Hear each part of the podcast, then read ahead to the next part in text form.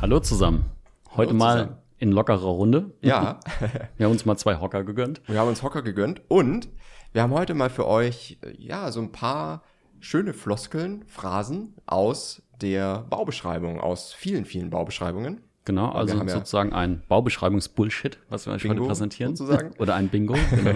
Genau, weil ähm, in Baubeschreibungen wird ja sehr oft was sehr hochwertig formuliert und beschrieben, obwohl es nachher vielleicht gar nicht so hochwertig in der Umsetzung ist. Absolut. Und da geben wir euch heute einfach mal ein paar Tipps, was wir so in den letzten Jahren alles so, was uns da so begegnet ist Genau. und was das in Wirklichkeit bedeuten könnte. Und geben auch immer ein paar Tipps und Beispiele dazu, damit man das auch erkennt. Aha, äh, woanders funktioniert das genauso. Genau, weil dann könnt ihr in der Baubeschreibung wieder viel besser erkennen, ist es jetzt wirklich was Gutes oder falle ich da gerade nur auf irgendeinen Marketing-Slogan oder Marketing-Term rein?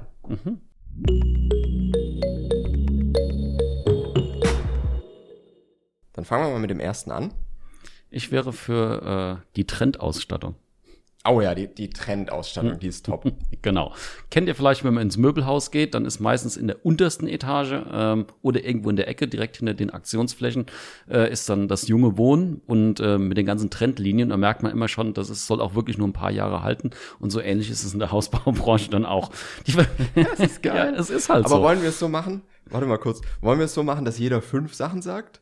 Wir gehen einfach die Liste durch. Oder wir schneiden das jetzt auch nicht durch? raus, weil es eh locker. Ja. Lass mal einfach durchlaufen. Also, Trend ist meistens nicht so gut, um es mal so zu sagen. Ja. Und äh, die meisten Dinge, die Trends sind, sind dafür konfiguriert, dass sie halt die fünf Jahre über die Gewährleistung gerade noch so schaffen und auf allen Vieren herroppen. Ist leider wirklich so. Das ist leider so. Und deswegen, wenn ihr irgendwo seht, da ist jetzt eine Standardausstattung, die nennt sich Trend, dann ist es wahrscheinlich nicht die allerbeste Wahl. Kann halt vielleicht auch mal okay sein, aber meistens würde ich euch empfehlen, wenn euch ein Anbieter irgendwas Trendmäßiges anbietet, vielleicht eine Stufe darüber zu nehmen. Hat leider wieder was mit Kosten zu tun, muss man sich ein bisschen Budget auf Seite legen, aber dann, wenn man das dann macht, dann ist es aber wenigstens so, dass man dann wahrscheinlich auch was ordentliches, was ordentliches hat. Ja, ganz genau. Ein anderer äh, Begriff ist eigentlich einer meiner Lieblingsbegriffe, Ja. nämlich die Frischluft-Wohlfühlheizung. Oh, ja. Ja, also hier merkt man schon, es wird mit sehr positiven Begriffen wie eben Wohlfühlen, Frischluft und so weiter, ähm, ja, ein Image kreiert, was natürlich auf diese Heizung überspringen soll, was aber im Hintergrund einfach nur eine normale Lüftungs- oder Föhnheizung ist im Endeffekt. Absolut. ja. Und ob man das jetzt nachher will, muss man sich wirklich gut überlegen. Aber es wird halt erstmal wieder sehr positiv besetzt und verkauft. Genau, und Wohlfühl ist ja kein geschützter Begriff, ne? Ja. wobei es gibt ja auch keine Unwohlfühlheizung. Ne? Ja. Also daran merkt man schon, dass es eigentlich, äh, dass ein bisschen Quatsch ist oder ein bisschen aufgeladen werden soll. Und da ist es ganz wichtig, ob ihr so eine Heizung wollt, ja oder nein. Wenn man es jetzt immer ein bisschen ernster macht, muss man wissen halt, die Luft wird ein bisschen trockener im Haus, das ist einfach so. Und da muss man wissen, bin ich eher sensibel von den Atemwegen her, ja oder nein.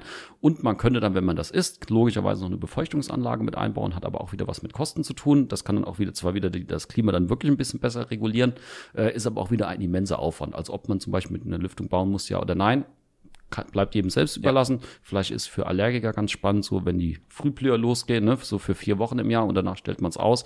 Andererseits ist es natürlich auch doof, sich so, ein, so eine teure Anlage ins Haus mit einzubauen. Oder manchmal ist ja sogar so, dass die Bauern das gar nicht sehen. Ja. Und weil die Anlage schon im Grundpreis mit eingerechnet ist, weil der Hausanbieter gar nicht ohne bauen kann, Ja. weil es sonst im Haus schimmeln würde, weil vielleicht zu viel Styropor außen drauf ist oder komisch abgedichtet wurde. Ja. Und ähm, Ist aber übrigens auch noch so ein Punkt, hatte ich erst gestern wieder in einem Gespräch. Also nur weil die Lüftungsanlage zum Beispiel im Standard bei der Firma mit drin ist, heißt nicht, dass sie umsonst ist. ganz genau. Es wird ja. nämlich oft auch, ja, beim anderen, da kommt es ja noch dazu. Ja, ja, es kommt dazu, aber beim anderen ist es ja auch im Grundpreis mit drin. Und wenn ihr sie rausnehmen würdet, Mhm. würdet ihr natürlich 10.000, 15.000 Euro weniger bezahlen. Also Genau. ihr bezahlt die Lüftungsanlage immer, egal ob sie im Standard ist oder nicht. Genau, also kriegt ihr ein Haus angeboten, wo die Lüftungsanlage im Standard schon mit dabei ist und das kostet 500.000 Euro, würde das Haus dann 485.000 Euro kosten, wenn sie eben nicht dabei wäre. Genau. Macht der Anbieter aber nicht, warum? Weil er gar nicht mehr ohne bauen kann. Genau. Genau. Ja. genau. Nächster, Nächster Punkt, Punkt, was hast du? kurz und knackig, der Edelputz.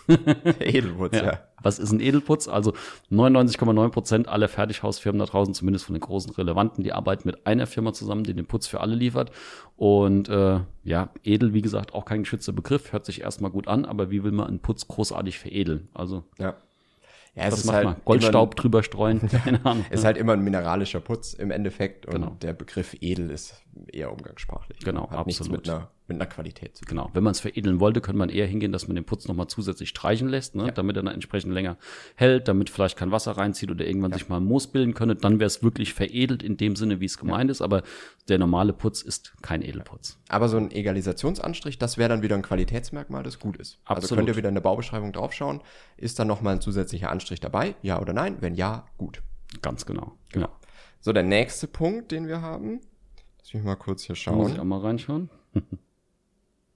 Oh ja, Du zuerst. ich zuerst. Die Thermo-Energiesparfenster. Oh mein Gott.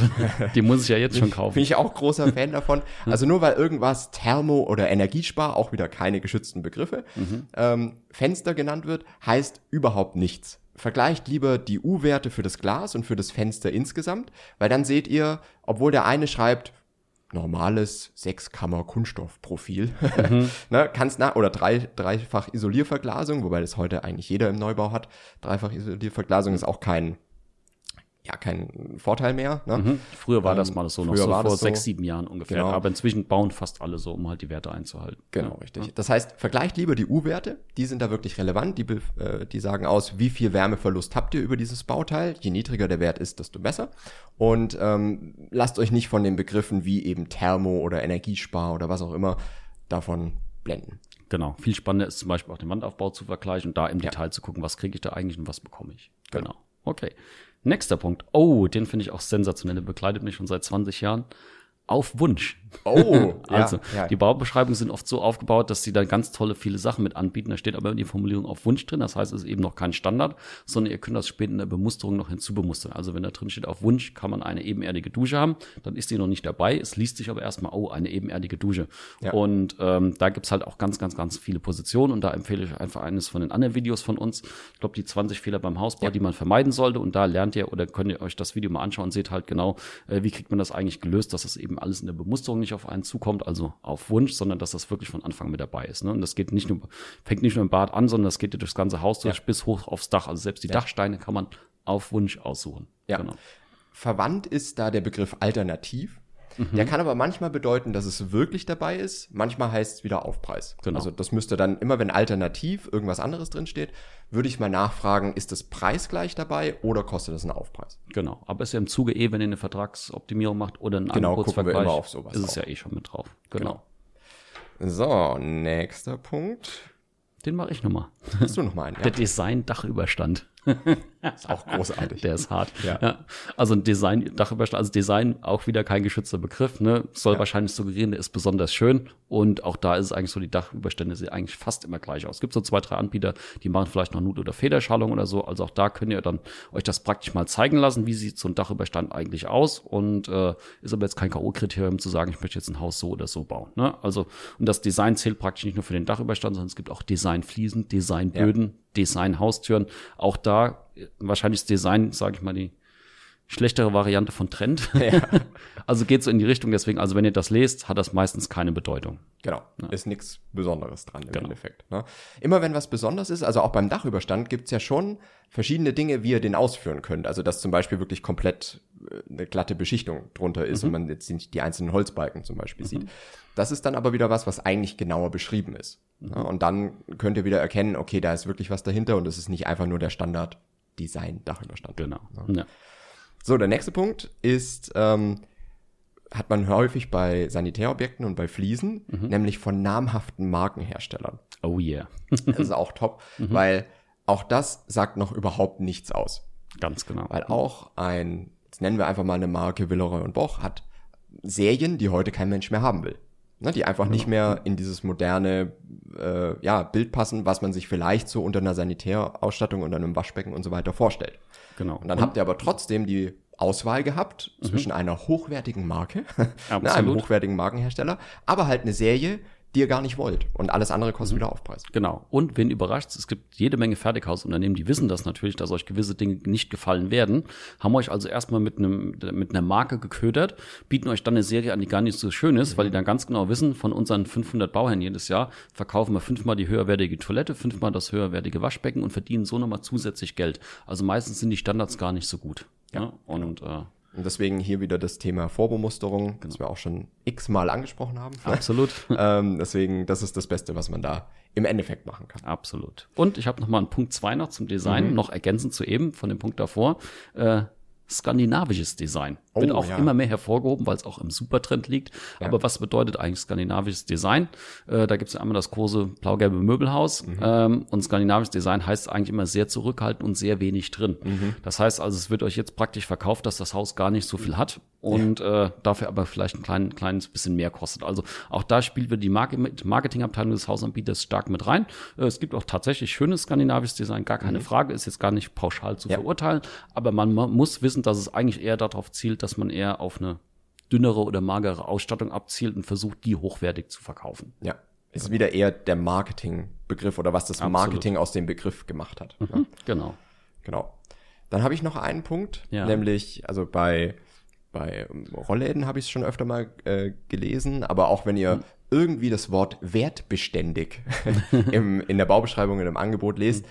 ist immer, immer schwierig. Also ich habe wirklich im, äh, in der Baubeschreibung gelesen, wertbeständige Kunststoffrollläden. Mhm. Also da versucht man wieder, das, was man da einbaut, irgendwie positiv aufzuladen, indem Mhm. man sagt, wertbeständig. Ne? Jetzt ist halt bei Kunststoffrollläden, ne? heute nichts wert, morgen nichts wert, also Ganz genau, ne? wertbeständig. Ne? Ja. Ähm, aber es ist halt einfach immer schwierig, wenn, wenn das so positiv formuliert wird. Am Ende muss man halt wieder gucken, was bekomme ich denn wirklich dafür. Genau. Meistens sind wertbeständige Produkte so ausgelegt, dass sie gerade über die fünf Jahre Gewährleistung hinüberkommen und dann danach, äh, wie gesagt, gibt ja auch den Spruch, der Geizige zahlt zweimal, dann geht halt dann irgendwann der Service dann los, dann muss man die reparieren lassen und äh, dann kostet es ab dann dann richtig Geld. Deswegen lieber dann wirklich erstmal hochwertigere Varianten bemustern. Wenn man jetzt zum Beispiel das bei den Rollläden mal bleibt, könnte man zum Beispiel Alu-Rollläden nehmen, ne? die halten halt wirklich 10, 20, 30 Jahre Ja. und äh, hat da wesentlich weniger Stress auch hinten raus, weil das muss man in seiner Budgetkalkulation ja auch berücksichtigen. Was kommen eigentlich später für Kosten auf mich zu? Und das betrifft ja nicht nur die, die Service-Dinge und Verschleißteile nach der Gewährleistung, was ihr selber zahl- zahlen müsst dann, äh, sondern ja auch schon im Vorfeld. Wir hatten das Thema ja eben mit der Lüftungsanlage oder mit einer Befeuchtungsanlage oder mit Heizung. Ne? Was kommen da für Wartungskosten auf einen hinzu? Also das sind ja auch lauter relevante und wichtige Fragen, die man im Vorfeld klären sollte, damit man sich nicht irgendwas zu teures einkauft, was einem hinterher nur die Kohle aus der Tasche zieht. Genau. Und auch da im Zweifel, Zweifelsfall lieber keep it simple. Ne? Warum so viele Wartungsverträge abschließen? Ne? Also bei mir wäre zum Beispiel eine, da wäre das eine der ersten Sparpunkte, die Lüftungsanlage. Ich würde halt lüften, wie man es die letzten 10.000 Jahre auch immer gemacht hat. Früher hat man einen Stein von der Höhle weggerollt zum Lüften, heute macht man halt die Fenster auf. Und in der Regel ist das eigentlich auch in Ordnung, gerade wenn man diffusionsoffen baut. Ja, ganz genau. Genau. Aber trotzdem muss eine Lüftungsanlage nicht schlecht sein, bevor gleich wieder ganz viel kommentiert wird. Kann man genau. immer selber entscheiden. Genau. Genau. Einen Punkt hätte ich noch und das wäre die filigrane Treppe. Also filigran bedeutet eigentlich auch immer, ähm, man hat ein bisschen Mat- Material reduziert und versucht das dann aber als positiv zu verkaufen. Und eine filigrane, eine filigrane Treppe ist meistens so, dass sie die erste ist, die anfängt zu knirschen vor allen anderen. Hat meistens auch keine hochwertigen Hölzer, wenn die, wenn die, äh, wenn das eine komplette Holztreppe ist, sondern man fängt dann erstmal wegen mir mit Buche an. Äh, Eiche ist ganz selten im Standard bei den meisten Anbietern und äh, ja, zählt logischerweise dann auch für die Geländer. Also wenn man schön eingespannte Gläser zum Beispiel haben möchte, ähm, kostet das entsprechend auch ein, einen Euro mehr, als wenn man jetzt vielleicht irgendwelche Holzstreben drin hätte, die man dann vertikal oder horizontal anlegen könnte, die dann wieder filigran sind, aber in Wirklichkeit wieder die billigste Lösung sind, überhaupt so eine Treppe zu bauen. Ne? Also auch da, wenn ihr filigran lest, müsst ihr wissen, da gebe ich besser den einen oder anderen Euro mehr aus. Absolut.